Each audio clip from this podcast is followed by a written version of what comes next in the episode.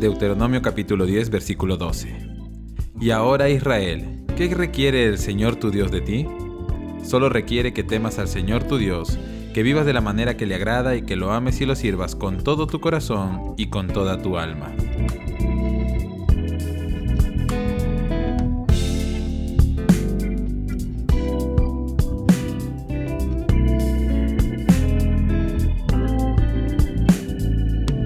Una de las cosas que más me emociona de la vida cristiana es saber que Dios tiene un propósito con mi vida y que la salvación que me ha dado también tiene un propósito muy especial que va más allá de tan solo rescatarnos de la condenación.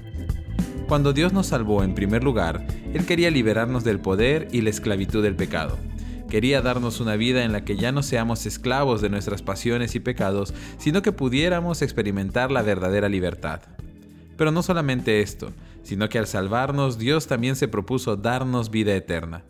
Nuestras decisiones y nuestros pecados nos habían encaminado hacia una separación eterna de Dios, pero ahora, por medio de la obra de Cristo en la cruz, nuestro destino ha cambiado y nos espera un tiempo sin fin disfrutando de la presencia y la plenitud de Dios. Sin embargo, estos dos no son los únicos propósitos de la salvación que Dios nos dio, sino que además Él desea usarnos para su servicio durante nuestra corta pero significativa estadía aquí en la tierra, su propósito con nosotros es usarnos para llevar esperanza, luz y transformación a la vida de muchas personas. El pueblo hebreo vivió bajo la esclavitud y servidumbre en Egipto durante muchos años, cuando Dios le dio liberación, parte de su propósito fue usarlo para su servicio. Por eso, desde el inicio de su peregrinación hacia la tierra prometida, Dios les expresó cuál era el deseo de su corazón para con ellos, y les dijo por medio de Moisés, y ahora Israel, ¿qué requiere el Señor tu Dios de ti? Solo requiere que temas al Señor tu Dios, que vivas de la manera que le agrada y que lo ames y lo sirvas con todo tu corazón y con toda tu alma. Una de las cosas que Dios más desea de parte de sus hijos es que le sirvamos con todo nuestro corazón y alma. Que como una forma de agradecimiento y adoración a Él por la libertad que nos ha dado, podamos ser instrumentos de bendición para muchas otras personas y contarle al mundo lo que Dios ha hecho en nuestras vidas.